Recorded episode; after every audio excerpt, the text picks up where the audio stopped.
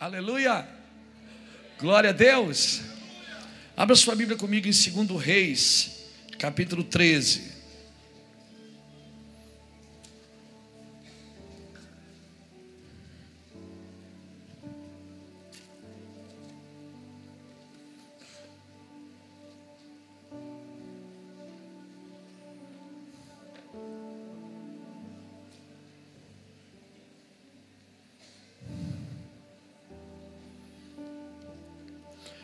Segundo Reis, capítulo 13, versículo 14, diz assim: Ora, Eliseu estava sofrendo da doença de que morreu. Joás, rei de Israel, desceu a vê-lo e chorou sobre ele. E disse: Meu pai, meu pai, carros de Israel e seus cavaleiros. E disse-lhe Eliseu: Toma um arco e flechas, e ele tomou o arco e flechas. Então disse Eliseu ao rei: Põe a mão sobre o arco. Pegando ele o arco, Eliseu pôs as suas mãos sobre as mãos do rei e disse: Abra a janela para o oriente. E ele abriu. E disse mais Eliseu: Atira. E ele atirou. Prosseguiu Eliseu. A flecha do livramento do Senhor. Esta é a flecha do livramento contra os sírios. Tu ferirás os sírios em Afec até os consumir. Disse mais: Toma as flechas, e o rei as tomou. Então disse ao rei de Israel: fere a terra. E ele a feriu três vezes e cessou. O homem de Deus se indignou muito contra ele e disse: Cinco ou seis vezes deverias tê-la ferido, então terias derrotado os sírios até os consumir. Mas agora só três vezes ferirás os sírios.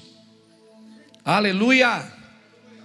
Espírito Santo de Deus, que o poderoso nome de Jesus Cristo cerque a nossa vida com a tua glória, cerque a nossa mente. Nós reconhecemos, Senhor, que o Senhor é o nosso Deus. Reconhecemos Jesus Cristo Salvador.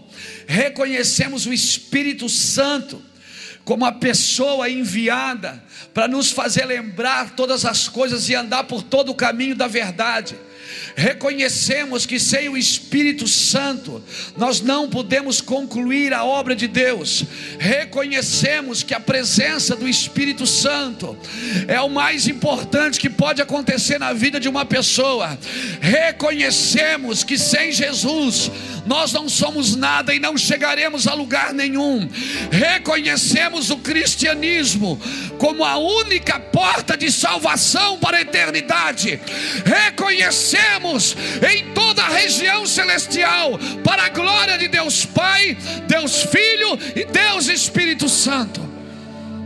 Declaramos isso em nome do Senhor Jesus Cristo. Declaramos isso em nome do Senhor Jesus. Glória a Deus. Irmãos, essa semana eu estava é, dando uma olhada nos e-mails e e de repente, eu tenho um Twitter e eu entrei no Twitter e, e eu percebi que tinha crente brigando. Porque crente brigando no Twitter, no Facebook, é. Agora os crentes lideram para brigar, com tanta coisa boa para brigar que tem agora. Tem um cenário aí tão bom para se brigar, e os caras estão brigando para ver quem é, se Jesus é o Salvador, se eu sou batizado no Pai, no Filho e no Espírito Santo, ou se eu sou batizado só em Jesus. Como é que é isso? E pessoas, sabe, me cutucando, sabe, me cutuca. E fica cutucando para ver o que, é que eu respondo. E eu só digo assim: vão orar, vão orar. A última vez que eu respondi pesado, eu, eu, os pastores foram lá em casa, brigaram comigo, nunca mais eu faço.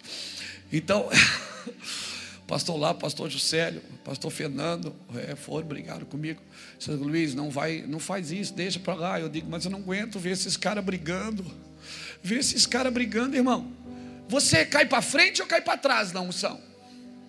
Porque se você cai para frente é demônio. E para trás é unção mesmo. O irmão perguntou para mim, pastor, se cai para frente é demônio? E se cai para trás é unção, né? Eu digo, é meu filho, mas na dúvida cai para o lado. Se você está na dúvida, você cai para o lado, vai dar tudo certo. Irmãos, presta essa revista aqui para mim. A capa da Veja, essa semana tem um casamento de, da, da Daniela Mercury com outra mulher. Tem tanta coisa para a igreja se preocupar. Amém. Casamento homossexuais. Pessoas assumindo, pessoas saindo do armário, assumindo o homossexualismo, se casando. Amém? Tem tanta coisa para a igreja se preocupar, e a igreja está preocupada.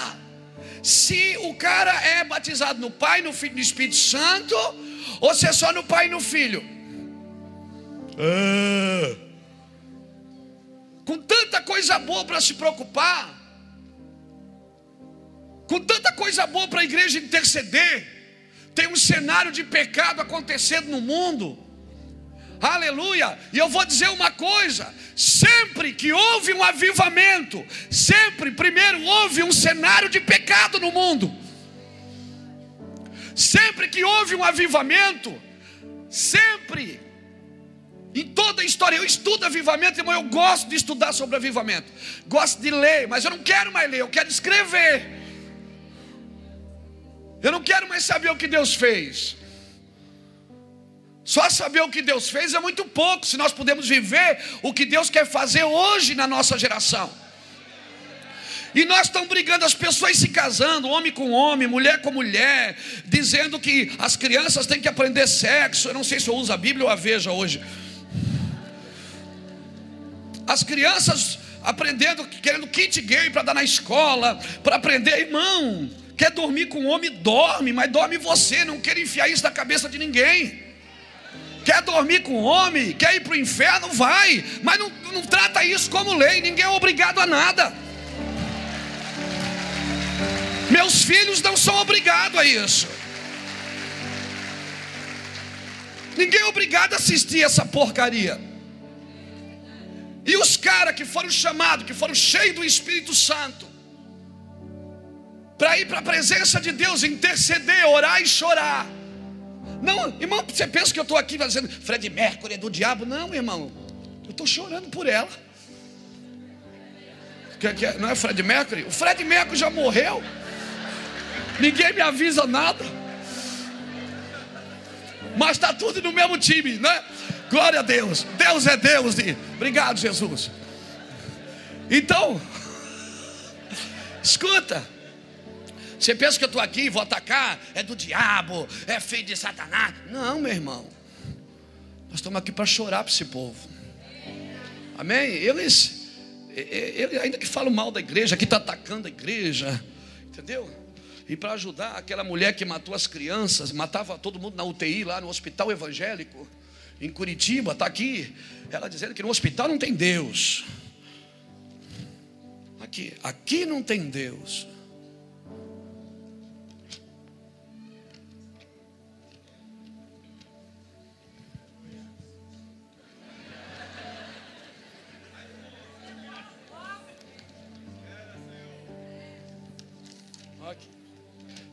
Estou aqui para dizer que essa mulher é do diabo, é filha do inferno? Não, irmãos.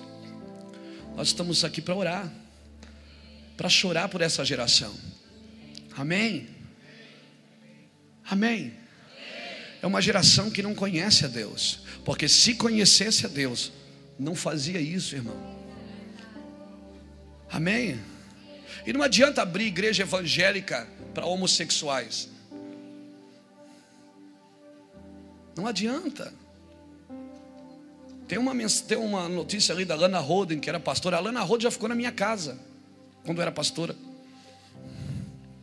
Conheci ela, o marido. Não adianta abrir igreja evangélica, porque agora eu sou feliz. Não, cara, esse povo nunca conheceu a Deus. Eles nunca conheceram a Deus. Mas pega uma pessoa que dá testemunho, fala bonito, aí bota nos gideões para pregar, vende milhões de material, fazem dela um ídolo, mas nunca curaram a sua ferida. Nunca curaram a mulher. Amém. Então tem muita gente saindo do armário e assumindo, porque hoje é, eu também estou assumindo, irmão. Eu vou assumir, vim até de rosa hoje, aqui, ó. Eu vou assumir que eu me levanto contra esse espírito do inferno, em nome do Senhor Jesus Cristo. Eu me levanto contra esse espírito, não para para botar essas pessoas no inferno, mas para interceder e chorar pela igreja que de vez está chorando por esse povo, está brigando se batizar, se cair para frente ou para trás, fica brigando com besteira. A sua ceia é com vinho ou com suco de uva? A minha é com suco de uva. Blasfêmia. Tem tanta coisa boa para a gente chorar, irmão. O cenário do Brasil hoje é um cenário de pecado. Amém? É um cenário de pecado.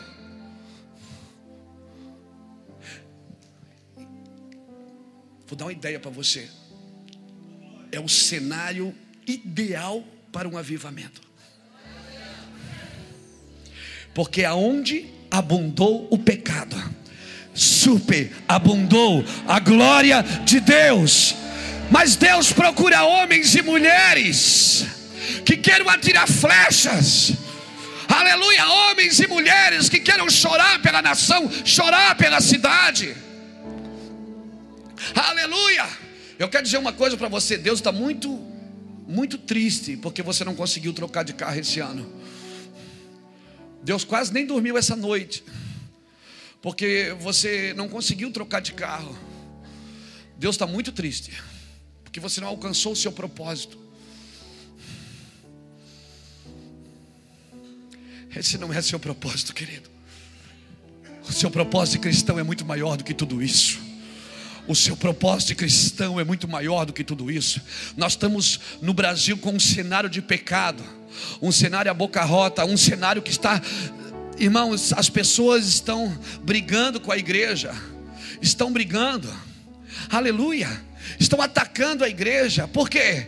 Porque, porque não tem uma igreja. Porque não tem uma igreja que ora e muda o quadro. Aleluia. Não tem uma igreja que ora e muda o quadro. Agora eu vou dizer uma coisa para você: se o povo de Deus começar a orar, a jejuar, a procurar a Deus, vai mudar esse cenário, querida. Sabe por quê? Sabe por quê que as pessoas atacam a igreja e prevalecem? Porque não tem uma igreja firmada no Cordeiro. A igreja está firmada num pregador, num artista, num CD, num DVD, tá, tá, ela está firmada no gospel, ela não está firmada na cruz. Uma igreja firmada na cruz, aleluia. A Bíblia diz que as portas do inferno não prevalecerão contra ela. Uma igreja firmada no cordeiro, não tem. O que tiver de porta do inferno fechada, nós vamos arrombar. Eu não trouxe a revista, não, nem foi eu que trouxe. Eu não trouxe a revista para mostrar para você e dizer: olha aqui é o inferno se levantando. Irmão, o inferno pode se levantar, mas quem vai vencer essa guerra é o meu Deus. Quem vai no final, quem vai vencer essa guerra é Deus, aleluia. E eu vou falar de novo: no final, quem vence a guerra é Deus.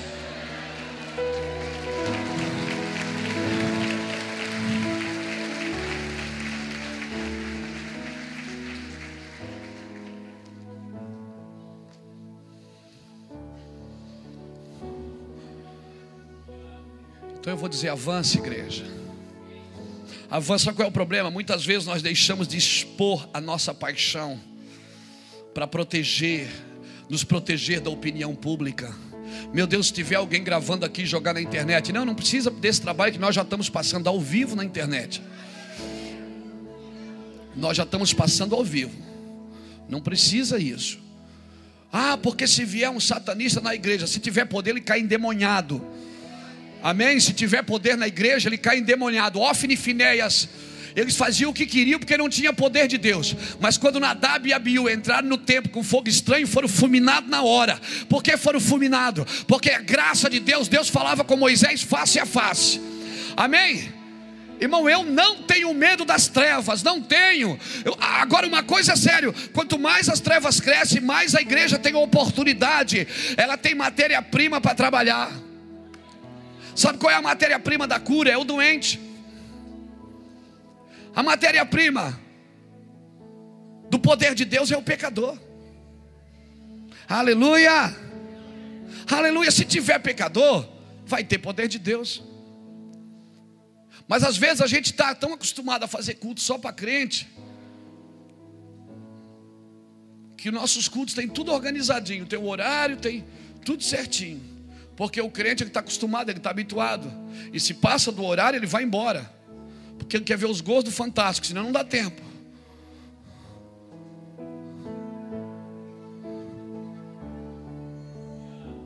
Deixa eu falar algo para você, querido. Essa não é a vida da igreja na terra. Não é você que decide quando quer ouvir a Deus. Se você quer viver um cristianismo, querido, como tem que viver, deixa eu falar algo para você, querido. Falo assim porque te amo, porque sou pai. Amém? Eu podia estar enchendo você aqui com cultos de vitória.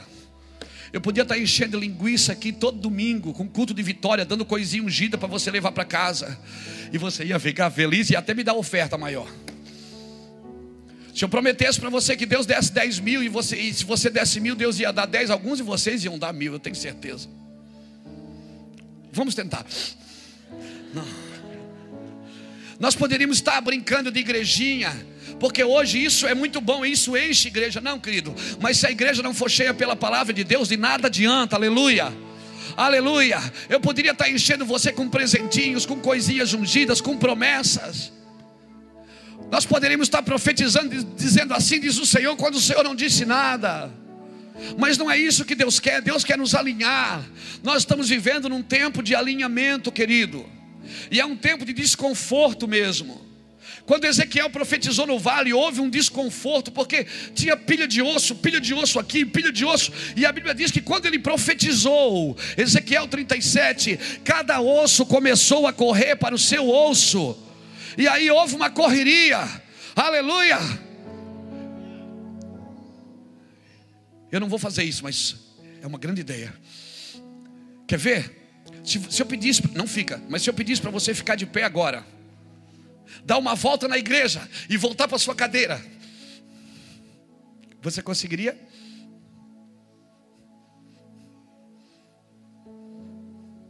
Se eu dissesse assim, vamos ficar de pé agora todo mundo.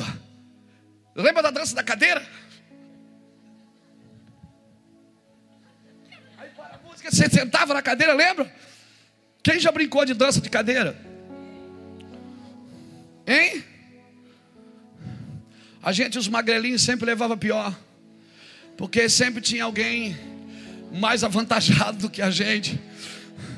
E era só. Era só fazer assim, gente ia para lá lá embaixo. Eu nunca ganhei uma dança da cadeira do pastor Ulisses. Deixa eu falar algo para você. Se eu dissesse isso, agora sai do seu lugar e vai procurar e vai dar uma volta e volta para sua cadeira, não ia, não ia haver uma grande bagunça aqui? Hein? Ia haver uma grande bagunça, você ia pensar, meu Deus. E eu que estou aqui em cima, ia pensar assim: meu Deus, e agora? Mas eu garanto para você, em um minuto, todo mundo estava sentado de novo. Por quê? Porque quando você sabe o seu lugar, quando você sabe aonde é o seu lugar, você pode andar extraviado, extraviado por aí, quando você sabe aonde você tem que voltar. Aleluia, ainda que a tua vida esteja uma bagunça, se você sabe aonde você tem que voltar. A igreja precisa voltar em alguns lugares em Deus. Ela sabe que ela tem que voltar. Então, querido, a bagunça não me assusta. Eu sei que está bagunçado. Quando a gente vê uma revista dessa, abre ela e três, quatro páginas, dá vontade de comer. A sua alma vem para fora, a sua alma quer brigar, quer gritar, quer atacar. Mas o seu espírito diz: Filho, Hum, descansa. Se a minha igreja voltasse para o lugar dela, se a minha igreja voltasse para a cruz, se a minha igreja voltasse para o Calvário, se ela voltasse para o propósito eterno, aleluia. Não adianta, Pedro, você dizer eu vou pescar. Pedro foi pescar depois que negou Jesus. Pedro negou Jesus e voltou a pescar. Não adianta, você não serve mais para pesca. Tanto é que ele pescou e não pegou nada de novo. E aí Jesus veio e disse: lança a rede de novo, seu cabeção. E aí ele pegou 153 grandes peixes. Não adianta, quando você largou o barco, não adianta você voltar para ele, você não serve mais para ele, querido. Você não vai mais caber aí. Aleluia, alguém me diz amém. Glória a Deus. Você não serve mais para isso. Aleluia. Você não serve mais. Pedro disse: Eu vou pescar. Não tem jeito, Jesus aparece. Ele vai, ele vai importunar você, ele vai estar atrás de você, até você entender que você não serve mais para esse lugar. Eu li um texto aqui, queridos. Eu sei que a gente tinha oração para fazer, vídeo para passar, mas, cara, quando desce assim, eu tenho que entrar. Escute. Muitas vezes nós deixamos de expor a nossa paixão para nos proteger da opinião pública. Essa mensagem, sabe onde eu aprendi ela? Num casamento. Eu acho que eu já contei isso para alguns de vocês, mas você que não ouviu, vai ouvir agora. E você que já ouviu, faz de conta que você está ouvindo de novo. Que é a primeira vez. Eu fui num casamento, sabe aquele casamento assim que você eu esqueci que eu tinha que fazer um casamento. Eu esqueci que, era, que aquele dia era um casamento e eu fiquei dando uma chapadinha e, e bebi uns gole a mais. E fiquei no quarto e a pastora assim disse: Amor, tu não tens um casamento hoje? Eu digo: É verdade. É, tem um casamento. E aí agora, cara, como é que eu vou caber dentro de um terno, numa gravata? Eu estava doido. Eu estava turbinado. Intercooler. Sabe aquele caminhão intercooler? E eu fui para o casamento. E eu fui para o casamento e eu estou lá no casamento.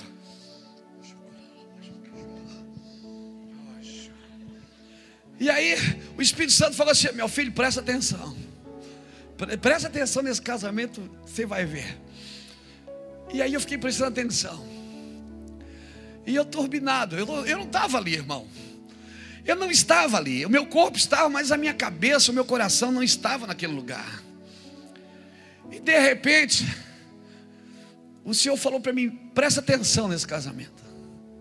E eu prestei.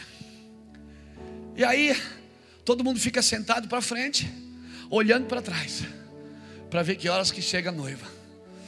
E aí, e todo mundo fica lá conversando, batendo papo, um mostrando o vestido para o outro, dizendo: Ih, paguei tão barato, guria. Tá... E foi tão barato, aluguei lá na Dolores. Glória a Deus. E fica falando, aluguei lá na irmã Dolores. É, chegou agora. Daí eu disse, mas vou. E, aí, aí, e a raiva que dá quando você chega e tem alguém com um igual que alugou em outro lugar. E aí, de repente, entra uma criança correndo, chegou, chegou, chegou. Daí todo mundo se ajeita. E todo mundo vira para frente, mas não era. Aí em 10 segundos volta tudo normal. Aí entra o noivo. O noivo entra com a mãe dele e ninguém nem percebe. Não, e o pior, eles cantam a música do Titanic, o navio afundando e o noivo entrando. Doideira, Juca. E eu fiquei lá, mas eu fiquei só ligado no espírito. Eu não estava lá. E a música do Titanic afundando, e eu me lembrei, Rose, Rose, se você pular, eu pulo. E eu digo, meu Deus, não tinha uma música mais romântica, mais para cima, botaram o cara dentro do navio afundando. E aí e ele entra e ninguém nem percebe, irmão. Ninguém percebe, ele fica lá com a mãe dele do lado, e a mãe dele tenta ajeitar, e passa um, ele sorri, passa outro. E aí, e aí vem aquelas, aquelas brincadeiras que batem nas costas e dizem, ela não vai vir. É. E o cara já está por aqui com todo mundo. Aquele noite ele não comeu, ele não, Se ele não tomou umas duas Neusaldinas para estar ali, não, não te digo nada isso. E aí de repente alguém grita, agora é verdade, a noiva chegou. E quando a noiva chega, irmão, ele não sabe o que faz. Ele começa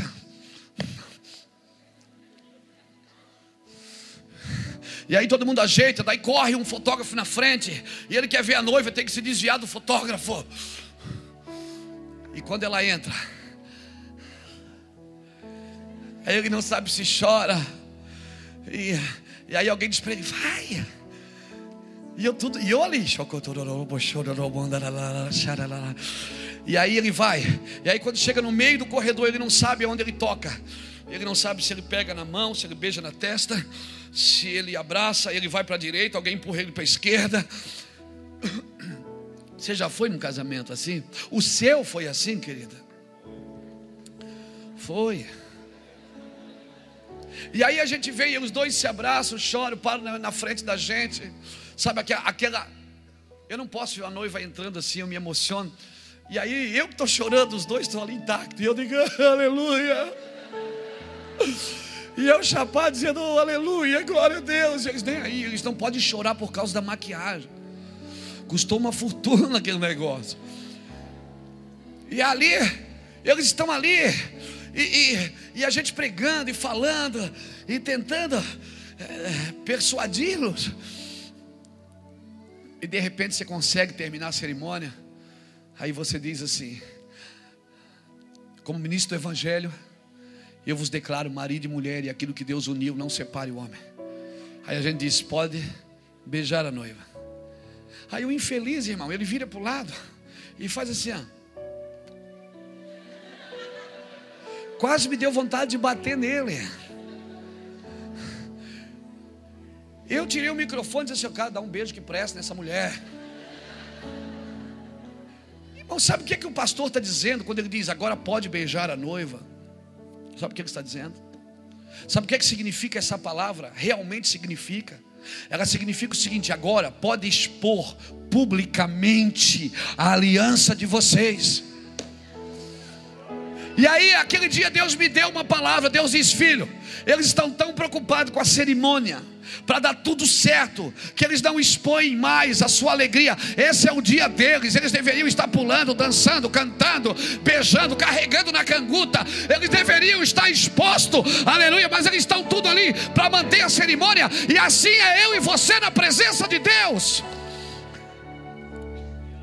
Não deixe que a opinião pública roube a sua paixão por Deus. Aleluia! Está aí doido para dar glória a Deus? Espera o pastor dizer: mão para cima. Ah, agora a outra. Agora as duas. Para a direita, para a esquerda. Na minha frente. Ah, para com isso, cara. Você não é uma plateia, você é um filho de Deus. Aleluia. Glória a Deus. Então levante a sua mão e faz alguma loucura nessa noite para Deus. Adore o Senhor na beleza da sua santidade. Se renda ao Senhor com alegria.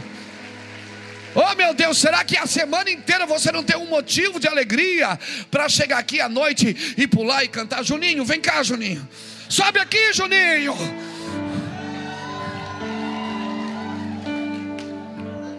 Cadê o fiapo? Não está aí? Mostra aí, Juninho, como é que a gente adora quando está aqui na frente. Oh, aleluia! Ei, glória a Deus! Você consegue, Juninho, com tudo isso, aleluia. Faz assim, Juninho, isso. Aqui, meu filho, olha aqui. Juninho, a sua vida está muito boa. Não está muito boa, Juninho? Você tem motivo para pular e dançar? Aleluia! Você não tem motivo de alegria, não, meu filho. Você não tem motivo de viver um cristianismo sadio. E se você leva sorte que o fiapo não está aqui hoje? Você ia plantar bananeira nessas caixas de som aqui. Queoma, vem cá, Queoma. Meu Deus, eu assisti um filme uma vez chamava Queoma. O cara, o pistoleiro. Como é que você adora Queoma? Faz aí, cara, eu quero ver. Oh, aleluia. Eita Deus de mistério. Aleluia! São Juninho consegue com aquilo tudo, né, Keoma? Claro que é.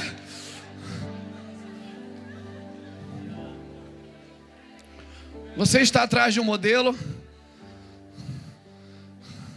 Eu vou te dar alguns modelos. Você não tem motivo para adorar o Senhor? Você está preocupado com o que os outros vão pensar? Ah, mas eu adoro do meu jeito. Que jeito?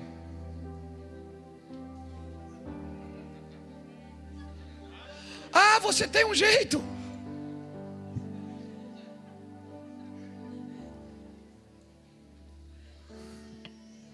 Querida, eu não quero aqui criar um ritual para adorar a Deus. Eu quero dizer que eu sinto no meu espírito, e tenho legalidade para falar isso. Eu sinto no meu espírito que alguns de vocês estão presos, que não entraram no rio de Deus ainda.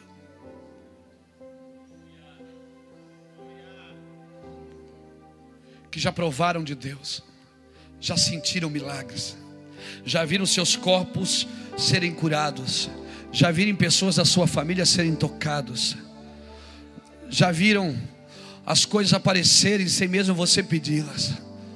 Ah, querido, você tem motivos para adorar a Deus, para perder a cabeça por Jesus. Perca a cabeça por Jesus. Esse texto que nós lemos, o rei Jeoás foi procurar um velho moribundo chamado Eliseu. Um velho moribundo que estava morrendo, querida. Um rei, o rei de uma nação, foi atrás de um velho, de um profeta. E o rei chegou lá, pai, meu pai, carro de Israel e seus cavaleiros. Ele estava com essa frase, ele estava dizendo assim: Você é tudo que é a minha única saída. Você é meu pai.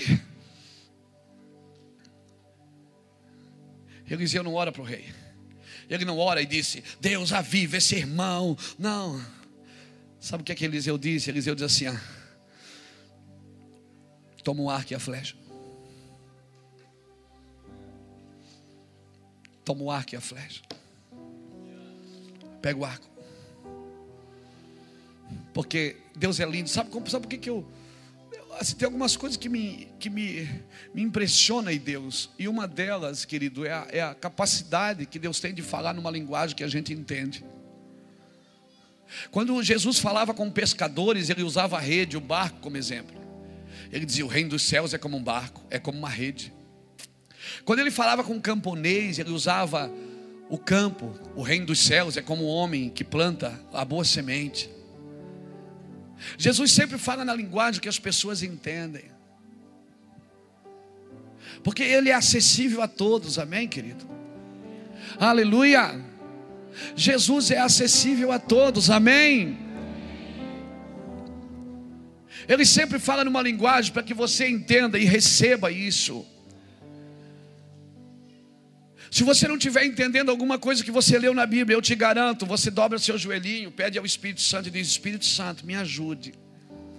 Eu te garanto, querido, que Ele vai te instruir, porque na presença de Deus, o que mais, o que mais alegra o coração de Deus é quando você quer ficar com Ele. E quando você que escolhe isso, não Ele. O que mais alegra o coração de Deus é quando você entende o que você está vivendo.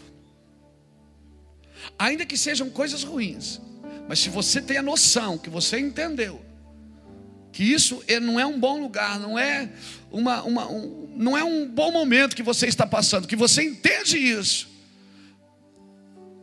E você procura Jesus, você sempre vai sair desse lugar, querido. Sempre. O nosso Jesus é acessível.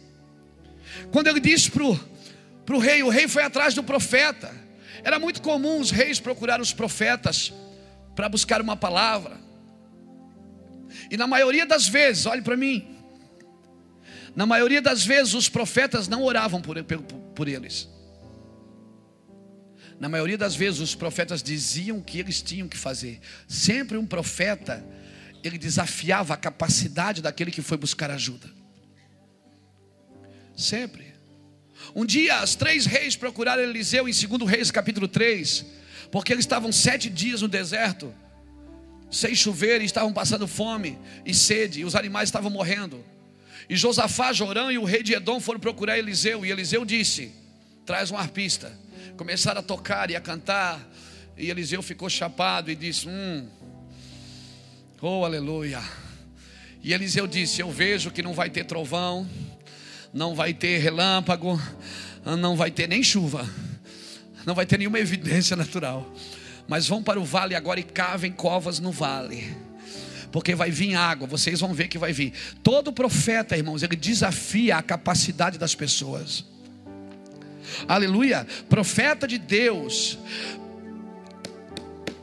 Todo profeta de Deus, escute isso.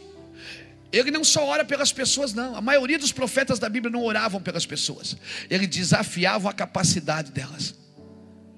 Aleluia. Eles colocavam ela num lugar de entendimento. Por quê? Porque nenhum profeta, olha para mim, nenhum profeta de Deus deixava as pessoas dependentes dele. Nenhum profeta de Deus deixava as pessoas dependentes dele. Mas hoje, irmãos, tem profetas de Deus que se eles não tiver ninguém para controlar, para mandar, é a codependência. Tem gente que tem guru particular. Estou mentindo? Se eu estou mentindo, me joga um tomate. Mas se estou falando a verdade, entre comigo nessa intercessão, em nome do Senhor Jesus, para Deus trazer alinhamento ao ministério profético nessa nação, trazer alinhamento ao ministério apostólico desta nação. Você não precisa de um guru, mesmo Deus que ouve o profeta, ouve você também aleluia, mas desafia a sua capacidade de ouvir a Deus. Eu não estou dizendo que um profeta não tem que orar, eu não estou dizendo que se você vier aqui, pastor, ora por mim, claro que eu vou orar, querido. Eu não estou dizendo que você não tem que às vezes procurar um conselho, dizer, ah, pastor, me ajuda, ou pedir alguém que tem uma capacidade naquele assunto. Aleluia. Mas às vezes, irmãos, eu vejo a igreja, não, não aqui, graças a Deus. Não vai virar, não, em nome de Jesus, nunca, em nome de Jesus, né, pastores? Nunca, né, pastores? Nunca vai virar, em nome de Jesus. Mas eu vejo às vezes pessoas dependentes das outras, dependente, irmão, dependente assim, chega a ficar doente.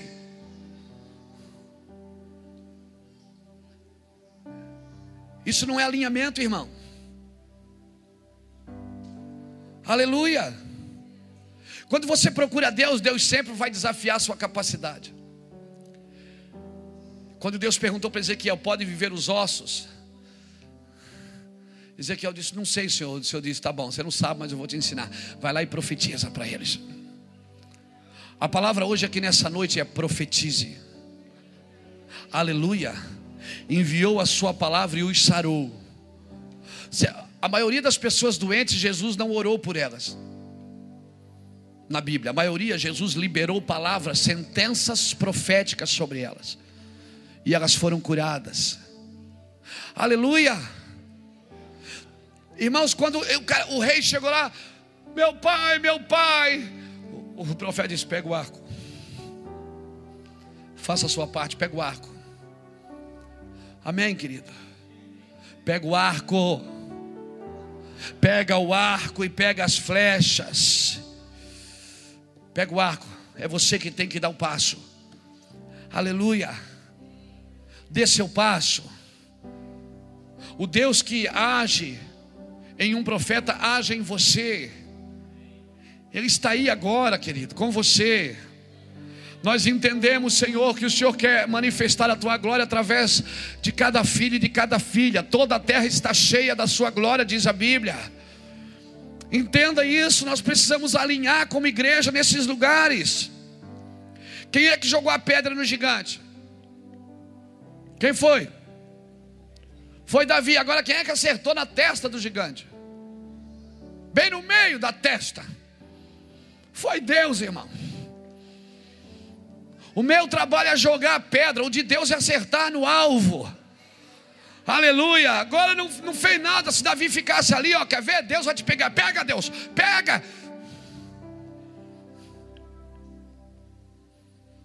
Não, Davi foi para cima, rodou a pedra.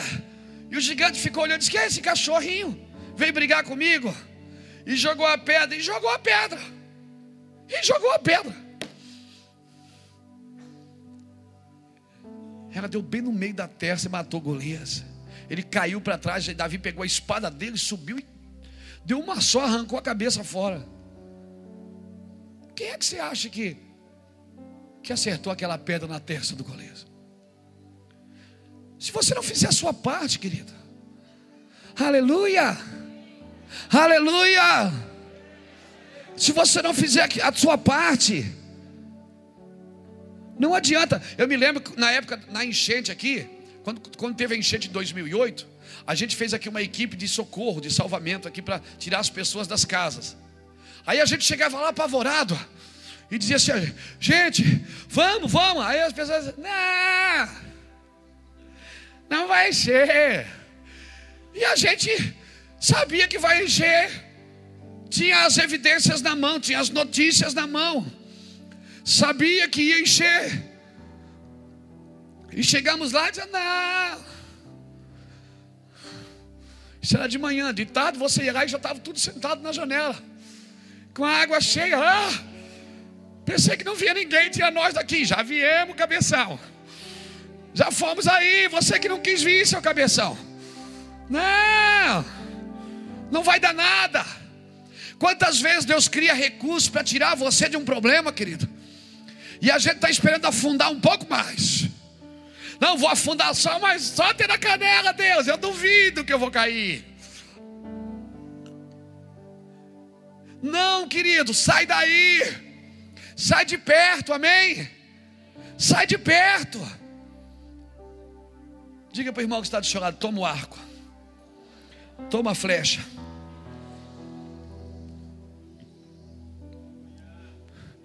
Vem cá, Mateus, um pouquinho tu é levinho, vem cá. Eu ia chamar o Juninho, mas. O rei pegou o arco e a flecha. Ele pegou o arco. Fica aqui, Mateus. O rei pegou o arco e a flecha. Disse Eliseu: Toma o arco e a flecha. E ele tomou o arco e a flecha. Então disse Eliseu ao rei: Põe a mão sobre o arco. Põe a mão sobre o arco, sobre a flecha. É faz, você já brincou de arco? Não? Já? Então você sabe. Sabe o que é que Eliseu fez? A Bíblia diz que Eliseu pôs a mão em cima da mão dele. E disse assim: Vamos ali na janela.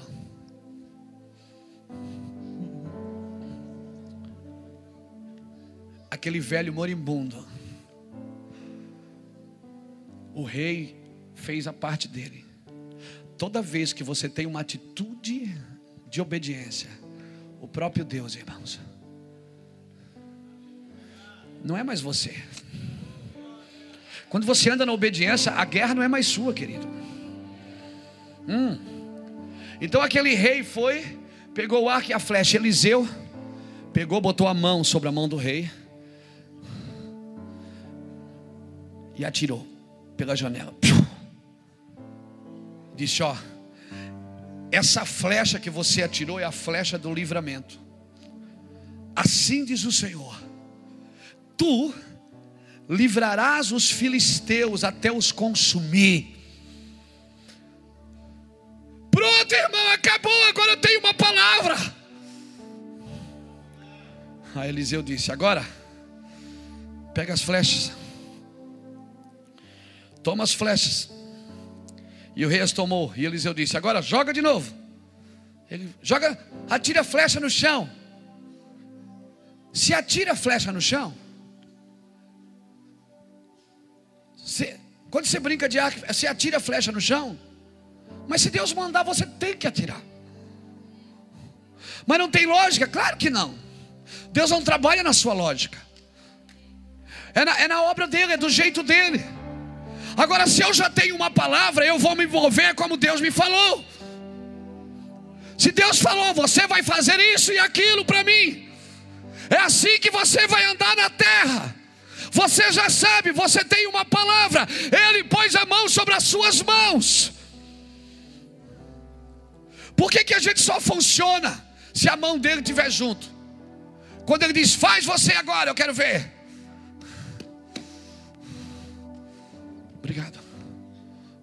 Irmãos, Deus não quer que você apenas que, que você apenas atire flecha. Qualquer um pode fazer isso, amém? Qualquer um pode orar uma hora por dia. Qualquer um pode ir na igreja final de semana. Deus quer que você faça a diferença. E isso não é qualquer um que pode fazer, amém? Que você tenha atitudes de loucura às vezes para obedecer a Deus, fora da lógica, fora até mesmo da sua consciência. Aleluia! Meu Deus, você está fazendo aquilo, às vezes você diz: não, isso aqui não, não pode. Hoje à tarde nós tivemos uma experiência no quarto, eu, ele assim, o Samuel, eu não, eu não vou falar tudo, amor, pode ficar tranquilo.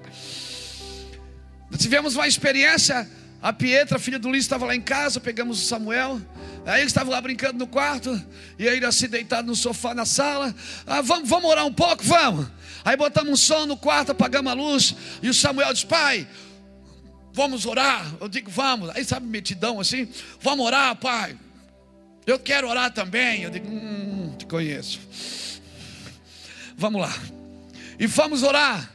E ficamos lá dando uma chapadinha, e ficamos, e, e aleluia, e tal, e foi ficando gostoso, e foi, e foi entrando no rio. Hum, de repente, irmão, a pastora Iraci sai do salto e começa a rodar e lá, lá, lá, lá, lá, lá, lá, lá, lá. E lé, lé, lé, lé, lé, lé, lé, lé, lé. E li, li, li, li, li, li, li, li. E agora, eu vou te pegar, eu vou te abraçar, e tu és meu. E o Samuel olhava aquilo e dizia, ah! E veio uma unção de riso sobre todo mundo. E ela foi rodando e rodando e rodando. E daqui a pouco caímos todos em cima da cama e aquela gargalhada gostosa. E ficamos ali. O Samuel olhou para mim assustado e disse: Pai, que, que é isso? Eu, eu fiz assim para ele, ó. E ele preocupado para ver se a mãe estava bem mesmo. E nós tudo ali chapando, aleluia, glória a Deus, aleluia, aleluia, aleluia. E ele também fazia aleluia. E ele ficava olhando para a gente para ver os nossos movimentos. E eu fazia assim, e ele fazia. Hum, aleluia. E a Pietra já começou a dançar. E oh meu Deus, veio uma unção tremenda, irmãos. Foi dali que daí eu saí. Deus me deu essa palavra. Foi ali que Deus disse assim: ó, filho, joga a terra, joga a flecha na terra, meu filho, joga a flecha na terra. E eu preocupado com a pregação, meu Deus, eu estou pregando desde quarta-feira de manhã e de noite, tomando água morna para vós. E eu digo, meu Deus, o que é que eu vou pregar hoje? Eu acho que eu já preguei tudo. Deus disse, filho, só lança a flecha na terra. E nós ficamos lá chapando. Eu saí dali em 10 minutos, eu escrevi isso aqui. Em 10 minutos abri a Bíblia. Meu Deus, Eliseu, ah, onde é que foi, meu Deus, que ele jogou a flecha? Ah, foi lá, jogou a flecha. Joga a flecha, querida. Tem uma janela aberta na sua, na sua vida nessa noite. Vá para a janela e comece a lançar flechas. Não atire uma, nem duas, nem três. Atire quantas você puder. Porque se você já tem uma palavra de livramento, não tenha medo do ataque. Não teme aquele que pode tocar no corpo, mas teme sim aquele que pode tocar na alma e no espírito. Aleluia! Não tenha medo de entrar no rio.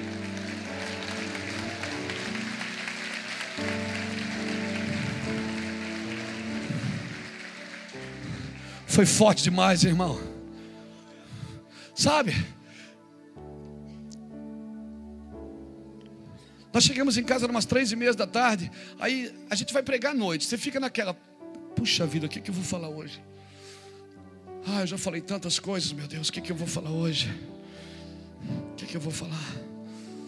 E aí não vinha, abre a Bíblia, abre o iPad e pega, e pega as coisas, pega ali, pega lá. Aí Aí assim disse: Vamos orar um pouco? Vamos, vamos botar uma música ali no quarto, vamos todo mundo orar. Vamos, Samuel, vamos. Vamos, vamos orar isso. Fecha o quarto aí, vem para cá e vamos lá e vamos orar. Aí eles que a, a, a, ideia deles é o pai fala e nós repetimos. Eu digo: "Não.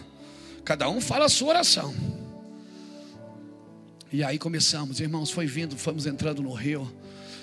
E, e uma meia hora bastou, assim, uns meia hora, 40 minutos naquele lugar, levantando as mãos e chorando e, e, e, rindo, e pronto, a palavra vem, ela sempre vem. A janela sempre abre diante de você, querido. Ela sempre abre. Deus nunca vai deixar você sem semente se você é um semeador. Deus nunca vai deixar você sem uma palavra, sem uma direção, sem um destino. Eliseu colocou a mão sobre a mão do rei, ele estava instruindo, orientando e treinando. Deus não quer que você apenas seja um atirador de flecha, um crente normal. Querido, se você é um crente normal, você vai você vai andar muito perto. Você vai andar muito na margem, você vai andar muito na superfície. Você não nasceu para ser normal. Aleluia. O Senhor nessa noite quer colocar a mão sobre a sua mão e dizer: Vem cá, vou te levar na, na janela. Vem cá. Tem vida lá fora. Tem mais coisa do que essa vida. Abre a janela, querido. Dá uma olhada para fora e vê o que tem lá fora. Aleluia. Se você não tiver motivo para falar com Deus, eu vou te dar. Tem a Somália, as crianças estão morrendo de fome na Somália. Se você não tiver motivo para chorar por alguma coisa, eu vou te dar. Aleluia. Os órfãos do Sudão, os filhos de homens e mulheres que morreram na guerra, estão órfãos. Aleluia.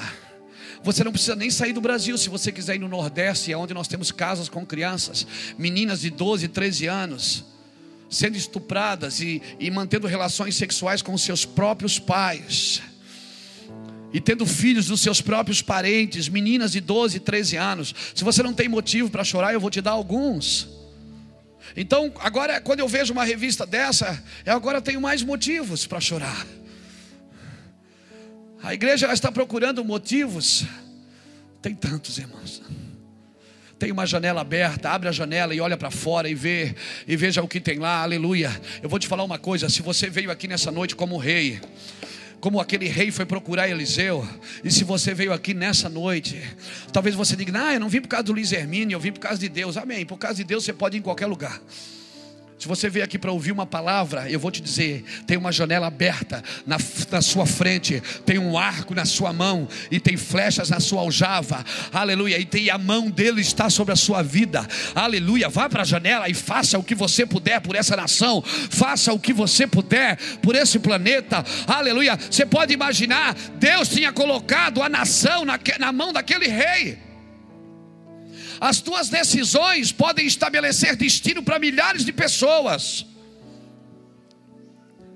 Porque um homem assina um tratado, há guerras no mundo.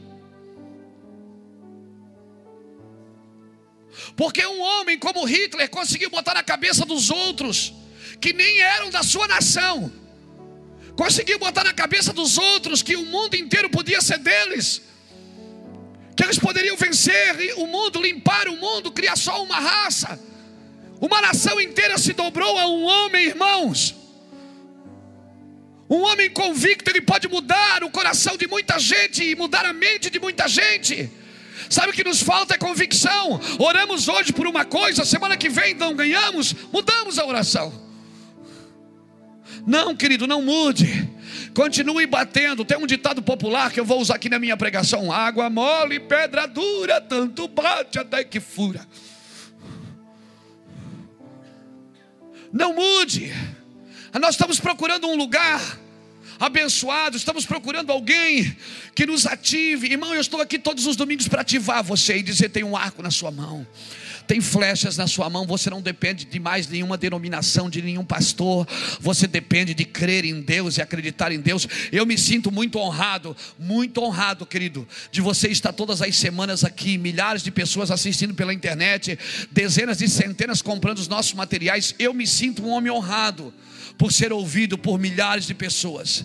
Mas quando eu chegar na eternidade, Deus não vai dizer assim para mim, filho, quantas pessoas te ouviram? Ele vai dizer quantas pessoas você conseguiu libertar, quantas pessoas a palavra que fluiu do seu espírito conseguiu tocá-las, conseguiu transformá-las. Ele não vai perguntar quantos livros você escreveu, quantos DVD você gravou, você viu quantas milhares de pessoas estavam nos, nos seus cultos, quantos membros você tinha. Não, ele vai dizer quantas pessoas você conseguiu libertar, quantas nações você você tocou com a, com a minha glória.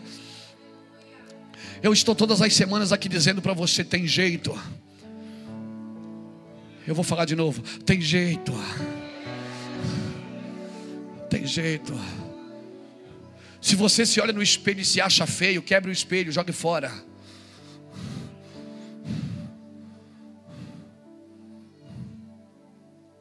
E quebre quantos espelhos você precisar quebrar. Mas não se sinta nada mais, nada menos do que um filho de Deus, do que um homem e uma mulher honrado por Deus, que foi levantado para fazer a diferença da sua geração. Não se sinta inferior, não se sinta inferior, não se sinta. Jesus era o dono de tudo, irmãos, criador de todas as coisas. Ele deixou a sua glória. Se tem alguém aqui que deixou alguma coisa pelo propósito, foi ele. Ele, ele foi o que mais renunciou. Ele renunciou a sua glória, ele renunciou o céu, ele renunciou para estar na terra com você e comigo, para nos salvar. Às vezes a gente diz: É, eu deixei tudo por Jesus. Você não deixou, foi nada. Você não deixou nada, você não sabe o que é deixar alguma coisa. Ele sabe. Ele deixou tudo por nada. Nós deixamos nada por tudo. Essa é a diferença, querida. Aleluia. Aleluia. Põe a mão na sua cabeça assim, ó. Em nome do Senhor Jesus Cristo. Eu declaro uma mente de Cristo sobre a tua mente. Que os ardis de Satanás que venham tentar roubar a palavra antes que ela chegue na sua mente e no seu coração. Eu dou um basta nesse inferno em nome do Senhor Jesus, essa região celestial que se, que se alojou aqui nessa noite, em nome do Senhor Jesus Cristo, essa nuvem do inferno que parou aqui em cima nessa noite, eu piso na tua cabeça, seu cão sarnento do inferno, eu piso na tua cabeça, demônio do inferno. Você não tem poder em Itajaí, você é um cachorro banguela, diabo. Você não tem poder aqui nessa cidade, você é um imundo, você não tem nada aqui nessa cidade. Nós pisamos na tua cabeça, em nome do Senhor Jesus Cristo. Cristo e declaramos a mente de Cristo sobre esses homens e sobre essas mulheres. Eu declaro o poder de Deus sobre a vida desses homens, que toda prisão na mente saia, que todos os ardis e Satanás saia. Em nome do Senhor Jesus Cristo, em nome de Jesus, eu declaro sua mente limpa para ouvir o céu, sua mente livre para ouvir a glória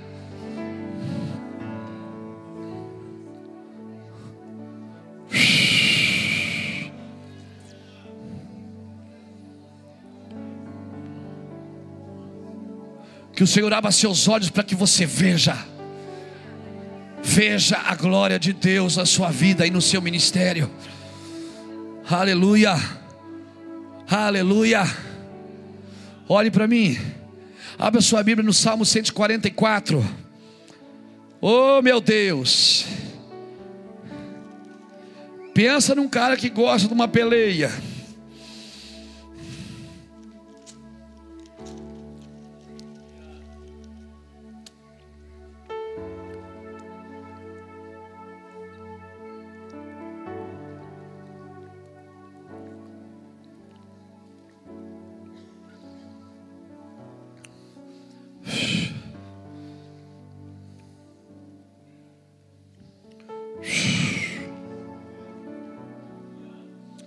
Olha o que diz Salmo 144, versículo 1.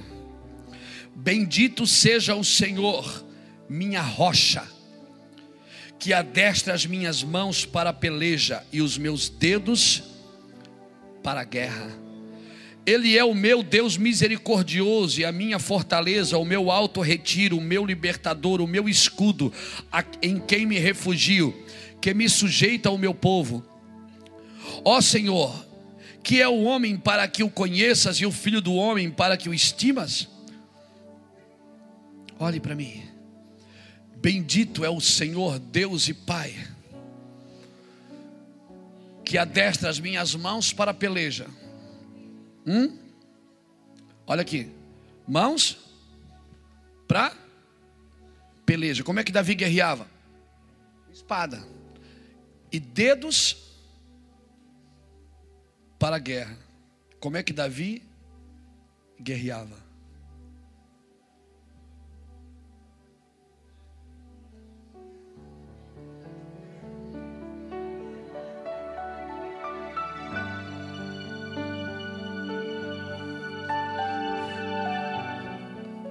A obra das mãos era uma. Davi, quando ia para uma guerra, ele já tinha vencido ela com os dedos. Por isso Judá sempre vai na frente.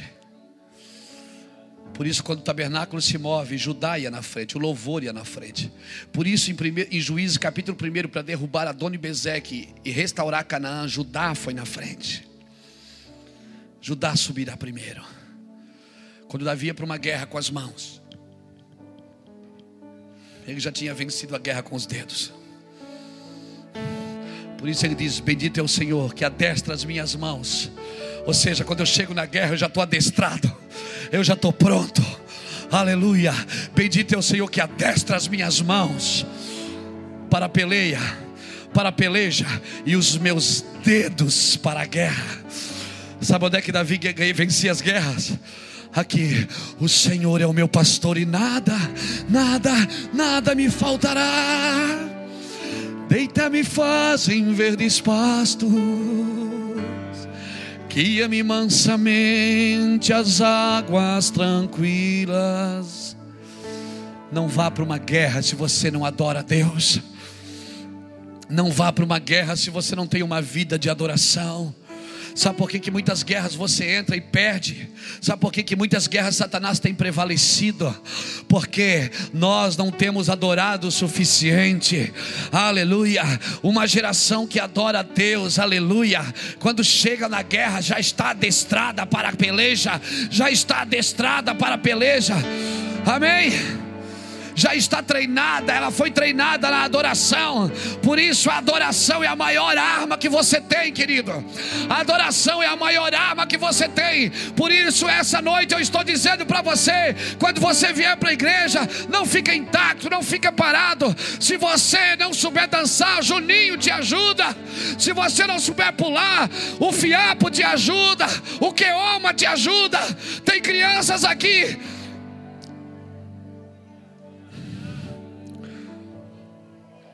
Ah, mas você é rei.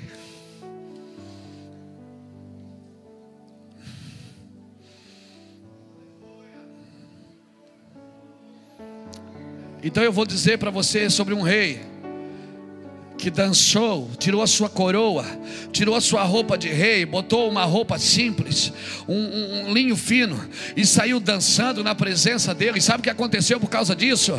O cetro nunca mais se apartou da sua casa. Aleluia! Ele continuou sendo um pecador, ele continuou sendo um matador, ele continuou sendo um homem imperfeito, mas a obra de Deus nunca mais se apartou da sua casa, nunca mais se apartou, por quê? Porque quando Deus acha um homem que que adora, que entende as regiões celestiais, esse homem vai atrair os céus para a terra. Aleluia! Nós temos que aprender a adorar a Deus.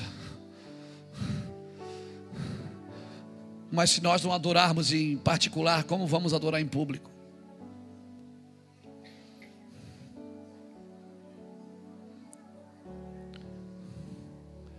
Se nunca o sentirmos em particular. Eu vou te falar, esses hábitos você não, não, não recebe na igreja. Esses hábitos você recebe lá no seu canto, você e Deus. Eu não estou dizendo que você tem que chegar domingo que vem dançando ali na porta.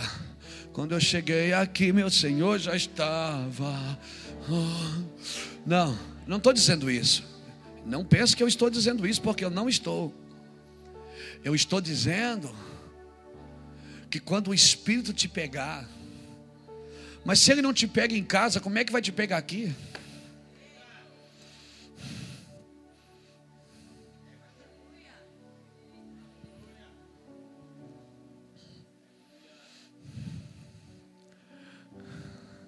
Sabe por que, que Davi teve coragem de dançar como rei? Porque ele dançava como pastor de ovelha. Se você tiver coragem de dançar como empresário, se você tiver coragem de dançar como filho, você vai ter coragem de dançar como empresário. Você vai ter coragem de dançar como doutor. Vai ter coragem de dançar como comerciante. Esses hábitos você adquire sozinho com ele. Aleluia. Aleluia. Aí depois você vem para o público. Você lembra quando você bebia, enchia a cara? Lembra? Que graça tinha beber sozinho, irmão. Era bom até ficar bêbado. Depois você tinha que arrumar um amigo, e era facinho arrumar um. Porque um bêbado, todo mundo é amigo dele, é meu amigo. Tomou duas cachaças juntos, não sabe nem o nome, só meu amigo.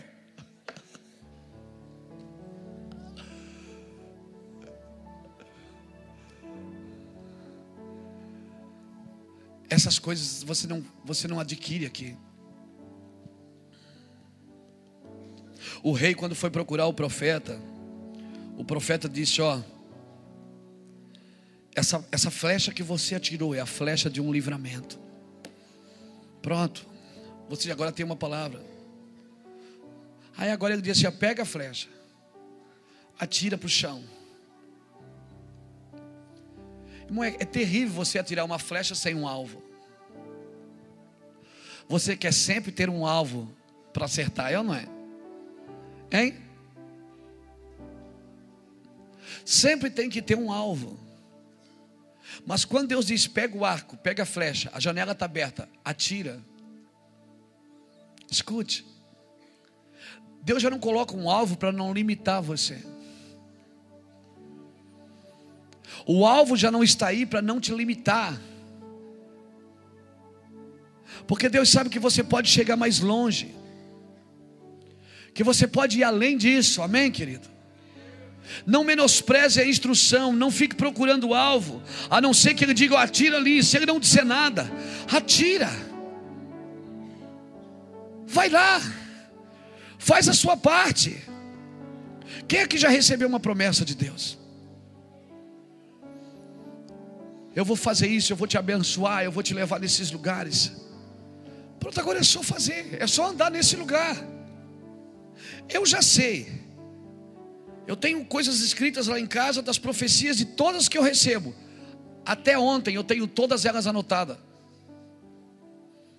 De todo mundo, desde a criança ao adulto, que me falou. É claro, aqueles que, me, que, eu, que eu ouvi com coerência que eu sabia que era Deus falando comigo. Como é que você sabe? Ah, irmão, você sabe. Se você caminha com Ele, você sabe quando, quando é Ele que fala.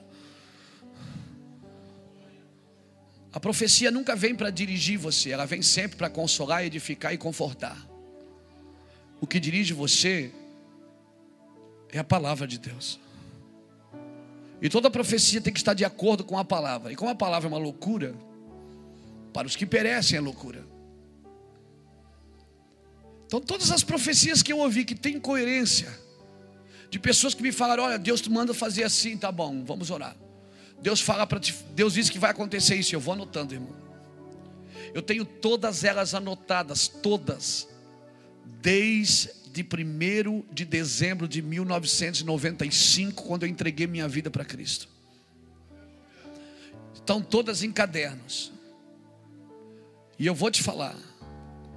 Quando eu olho para a Bíblia e não tem, às vezes assim, você olha para a Bíblia e você não consegue tirar da Bíblia uma pregação, uma palavra. Sabe o que eu faço? Eu vou para o meu caderninho de profecias. E eu leio em voz alta. Eu digo, isso aqui, isso aqui Deus falou comigo, isso aqui foi alguém que me falou, isso aqui foi ele assim que me disse, isso aqui foi um pastor que me disse, isso aqui foi o irmão que me. Está anotado o dia, a data e aonde foi. E começa a ler as profecias. Por quê, irmãos? Porque aquelas palavras foram liberadas como promessas para a sua vida. Eu não, me, eu não caminho por promessas, eu caminho por propósito. Porque quem, quem caminha por promessa pode perder a promessa. Agora, quem caminha por propósito, as promessas sempre vão andar com você. Aleluia. Eu não caminho por promessa, eu caminho por propósitos. Porque às vezes no meio do caminho Deus pode, muda, Deus muda, claro que muda. Ele, ele não muda, ele se move dentro do propósito. Então, querido, tudo que eu tenho que fazer, o que, que é? É obedecer. Eu atirei uma flecha. Foi dito para mim: essa é a flecha de um livramento. Pronto, acabou. Você vai destruir os tiros até os consumir. Pronto, eu já tenho uma palavra. Essa é a espinha dorsal do ministério. Eu já tenho, é a espinha dorsal da minha vida. Só quem pode perder essa palavra sou eu. Então o que, que acontece agora? O que Deus disser para mim, olha, faz isso para acrescentar naquilo que eu já te disse, faz aquilo, Deus vai acrescentando, amém, querido, a cada dia. Deus vai acrescentando a cada dia. O caminho do milagre é estranho. O caminho do milagre é estranho. O rei, o rei não entendeu. Lançar flecha para cima é uma coisa, para o alvo é uma coisa, mas para o chão. Eu vim aqui ver milagre, não vim aqui brincar de, de atirar flecha no chão. E o rei então pega três flechas. Eu acho que ele fez aquilo para considerar Eliseu. E a Bíblia começa dizendo assim o texto: Eliseu estava doente, com a enfermidade que o mataria depois que ele morreu. Você vai visitar um profeta doente, que diz assim: ah, joga a flecha no chão, meu filho, Deus vai te dar vitória. O rei, o, eu estou falando do rei de Israel, não é de qualquer um, é de um rei. E ele, aquele rei não entendeu que ele estava num lugar profético, num, num momento profético. Ele ignorou o que ele estava ouvindo. Ele ignorou, ele menosprezou aquela palavra. E atirou três flechinhas para o chão. Eliseu disse: Agora só três vezes vencerás os sírios. Você viu como a palavra mudou? Ele disse: Você vencerá os sírios até os consumir. Pronto, essa, essa é, a, é a palavra da tua vida, é o rema da tua vida. Agora, porque as tuas atitudes não foram de acordo com a obediência, agora você só vai ferir os sírios três vezes. Irmão, se Deus mandar você pular, pula. Ah, querido, o milagre. O milagre, se você quer ir para cima, a Bíblia diz o quê? Que você tem que ir para baixo. É ou não é, irmão? A Bíblia diz assim: ó, quem quer ir para cima vai. Aquele que quiser crescer, faça o quê? Diminua. Quem quiser ser cheio, tem que fazer o quê? Se esvaziar. Quem quiser receber, tem que fazer o quê? Tem que dar. Quem quiser crescer, tem que diminuir. Meu Deus, quem quiser pregar, tem que fazer o quê? Ouvir. Quem quiser fazer algo tem que primeiro ser algo. A matemática de Deus é diferente. Se Deus falou, vai, vai. O problema, sabe qual é? Que a gente mantém a paixão por controle. Nós temos a paixão no nosso controle, porque afinal de contas, eu não posso perder a compostura.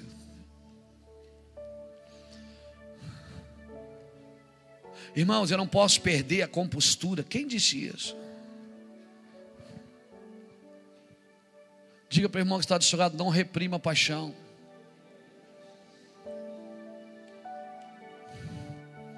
Não se preocupe com a cerimônia.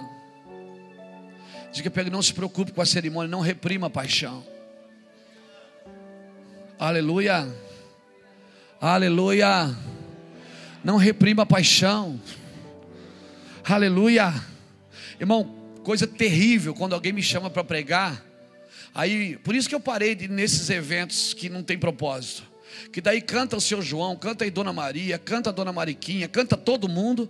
Aí quando está acabando, ele dizia assim: Ué, estamos com o horário avançado, mas ainda vai dar tempo para ouvir uma palavrinha. Aqui, palavrinha.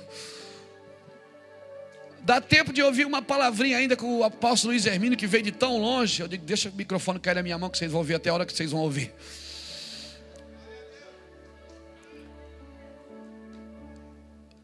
Por quê? Aí reprime a paixão. Tudo está muito sob controle. E, a, e o pior, quando esse evento é chamado culto ao Espírito Santo.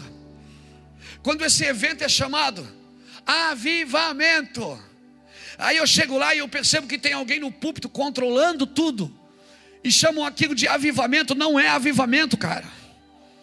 Avivamento é quando você perdeu o controle. Sabe, sabe o que é avivamento? Sabe quando é que você vai estar vivendo um avivamento aqui nessa igreja? Quando você foi embora chapado e vir buscar o carro só na segunda, que você não deu jeito de levar alguém, te levou para casa. Então isso é avivamento. Aleluia. Aleluia. Glória a Deus. Isso é avivamento. Avivamento é quando a ambulância do bombeiro parar aí na frente com o cara morrendo dentro e trazer a maca e botar aqui, nós orar e o cara sair andando. E os bombeiros dobrar os joelhos aqui na frente. Então isso é avivamento.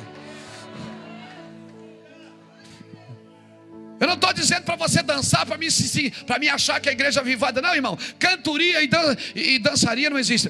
Cantoria e, e dançaria. Cantoria e dançaria. Não quer dizer nada. Amém? Avivamento é isso. Agora, quando você vier para a igreja, ficar olhando para frente, esperar, esperar de onde é que vai vir agora.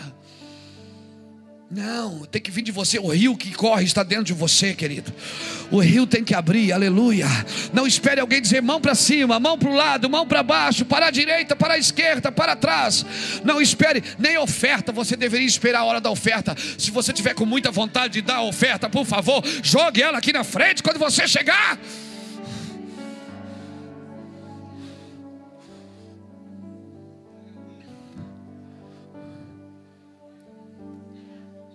Sabe quando nós vamos viver avivamento? Aqui nessa igreja, nessa cidade. Quando nós não controlarmos mais a nossa paixão. Quando nós abrirmos mão de tudo. Esse rei perdeu o maior momento da sua vida. A nação estava na sua mão. Era só ele perder a cabeça. Se ele perdesse a cabeça e dissesse aleluia, pronto, já vou ter vitória. Então pega, pega, flecha, flecha, flecha, pega, pega mais. Mais. Mas ele, ele ignorou aquela palavra. Ele controlou a paixão. Ele disse: Não, eh, coitado, já está doente, né? Está doente, velho. Deixa para lá. Essa semana, ontem, no café de pastores, irmão, essa igreja estava lotada de pastores, líderes e fominhas. Essa igreja ontem estava lotada de pastores, líderes e fominhas. Ontem, a, a, depois daqui, nós fomos almoçar. Eu e o pastor Lapa sentamos com dois pastores ali, né, pastor Lapa? Um de 67 anos, um de 64, acho que era. Dois pastores que são pastores de igrejas. Pastores de igrejas. Que estavam contando para mim, pastor, eu sou pastor de igreja numa cidade aqui do estado de Santa Catarina, não vou dizer o nome. E ele disse: Nós somos pastores de uma igreja. É, pastor, nós ajudamos a comprar o terreno com o nosso dinheiro, nós somos voluntários sou pastor dessa denominação. E a minha esposa toca sanfona. E, e nós e, e agora, pastor, a igreja está prontinha. A gente fez a igreja, os irmãos ajudaram. Mas agora eles querem tirar eu da igreja. Eles querem, eles querem me parar, pastor, querem me jubilar. Mas eu não quero, eu estou carregado de pregação, eu quero pregar. E o homem chorou comigo e com Lapa ontem, me deu vontade de botar ele no colo, irmão. Um homem de 67 anos que deu a sua vida pelo Evangelho. O nosso problema é esse: a gente jubila os velhos, tira os velhos da igreja. E diz assim: não, agora deixa os novos, vamos cantar aí uma música gospel. Não, vamos cantar a música gospel, vamos tocar sanfona também. Quem disse que sanfona está fora de moda? Se tem uma em casa, traz aqui, nós vamos tocar sanfona, irmão. Zabumba, quem tem zabumba? É, como é que é o nome? Zabumba? É zabumba?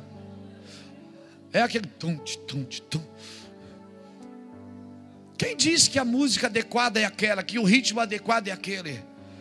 Traz uma zabumba aí, o, o, o confissão tá doido para tocar uma sanfona, não é? O Gessé tá doidinho para tocar uma sanfona, irmão. O sonho do Cláudio a gente vai criando modas na igreja e a gente vai desprezando algumas coisas que eram que nos protegiam. Amém. Que nos protegiam. Não, querido, esse rei ignorou a palavra desse, esse rei ignorou a palavra desse velho. A vitória está em suas mãos, mas não ignore o que seus pais dizem, amém? Aleluia. Hoje seu pai diz para você, jovem, não faz, meu filho, ah, o que é que tem? Quando você, quando você for pai, você vai ver por que, ele dizia para você não fazer.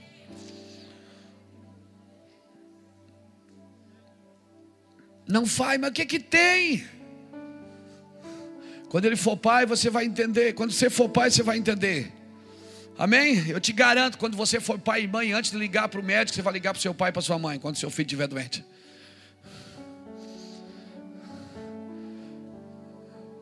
Eu te garanto isso, se você não estiver ouvindo eles agora. Ah, mas meu pai é ímpio. Mas é seu pai. Amém? Princípio de obediência não está atrelado só aos crentes. Princípio de obediência é aos ímpios também. Aleluia. Então eu vou terminar aqui.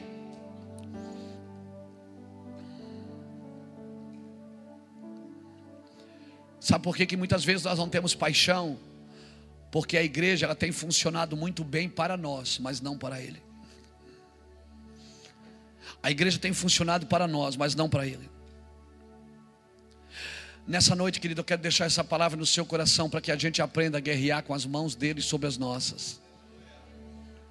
Que nós aprendamos a guerrear. A igreja está cheia de equações religiosas, cheia de coisas religiosas. Mas eu quero dizer uma coisa para você, querido. Você que veio aqui nessa noite, tem lugar para você. Aleluia. Tem lugar para você no corpo de Cristo. Por isso eu quero desafiar você a entregar sua vida para Jesus nessa noite.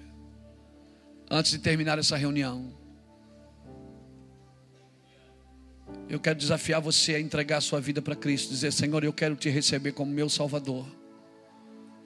E se tudo que esse cara falou é verdade, eu quero conhecê-lo. Eu desafio você a sair do seu lugar e entregar sua vida para Cristo. Se você quiser, hoje é a sua noite. Não tenha vergonha disso. Não tenha vergonha de expor a sua paixão publicamente. Não tenha vergonha de reconhecer publicamente que você precisa de Deus. Não tenha vergonha de atirar flechas no chão, querido. Não tenha vergonha nessa noite de tomar uma posição e dizer: Deus, eu preciso de você. Mas, pastor, todo mundo vai ver. Não, não vai ver, porque eu vou mandar agora todo mundo fechar os olhos. E só você. Feche seus olhos, irmão. Pronto, agora só você fica com o olhinho aberto e venha. Venha aqui na frente. Ninguém está vendo mais agora. Quando eles abrir os olhos, você já vai estar tá aqui na frente. Aleluia. Entregando a sua vida para Cristo, recebendo o Senhor como seu Salvador. Hoje é a sua noite. Se você se você quiser isso, sai do seu lugar e vem aqui. Eu quero orar por você.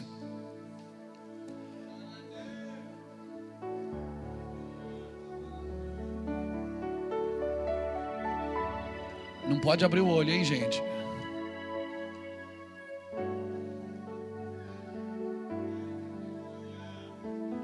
Vem cá, querido.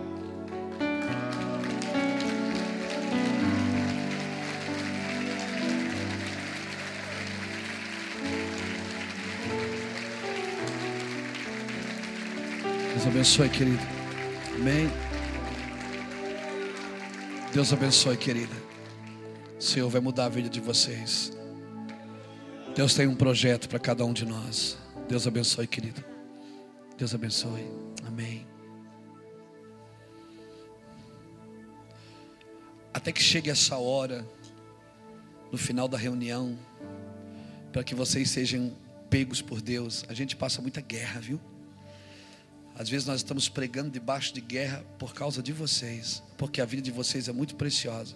Estamos lutando por vocês. Vocês, é o, vocês são o troféu da cruz. E toda a guerra dessa reunião hoje foi por causa de vocês. Para que vocês fossem pegos por Deus. Aleluia. Mas se toda vez que nós tivermos que passar por guerras, para que 5, 6, 10, 20 pessoas venham a Cristo. Sempre vai valer a pena. Eu quero dizer para vocês que vocês hoje foram conquistados debaixo de muita guerra. Eu sinto nas minhas entranhas uma guerra espiritual aqui nesse templo hoje, irmãos. Olha, Deus sabe, eu prego aqui todos os domingos. Fazia tempo que eu não entrava numa batalha dessa. Porque vocês são muito preciosos para o Senhor. Alguns de vocês perderiam a vida cedo. Alguns de vocês teriam destinos fora da vontade de Deus. Mas por causa dessa noite, Deus colocou vocês no, no propósito original. E aí, você não vai vir não? Ainda falta você. Vem cá, cara. Vem cá, deixa essa vida miserável e vem cá, que Deus quer mudar a sua vida.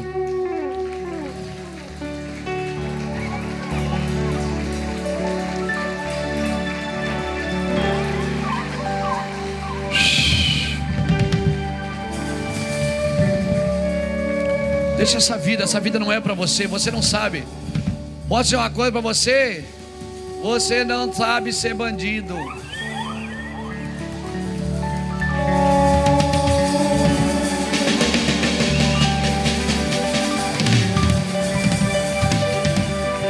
Você não tem cara de bandido, não tem. Você, só, você, não, você não tem, você não tem DNA de bandido, cara. Sai do seu lugar e vem aqui na frente. Deus quer tocar a sua vida. Deus quer tocar a sua casa. Deus quer tocar a sua vida.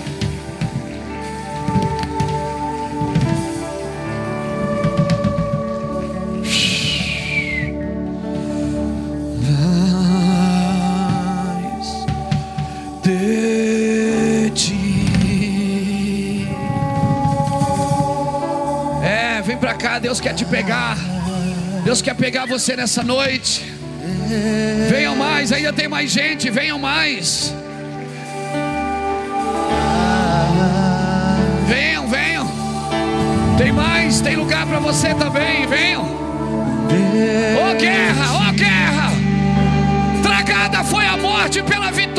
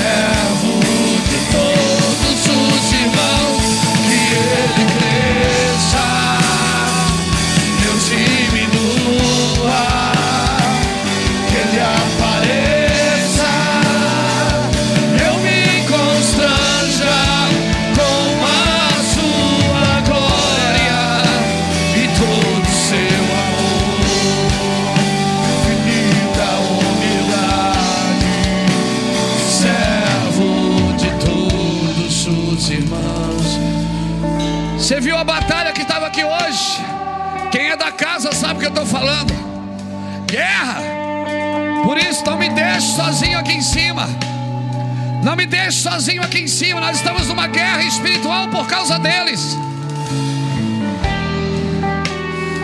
Não me largue sozinho no púlpito. Adoradores, intercessores, proclamadores. Estamos numa peleja.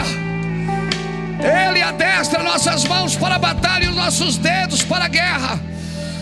Aleluia. Dedos para a guerra, aleluia. Dedos para a guerra, dedos para a guerra, dedos para a guerra, dedos para a guerra. Ei!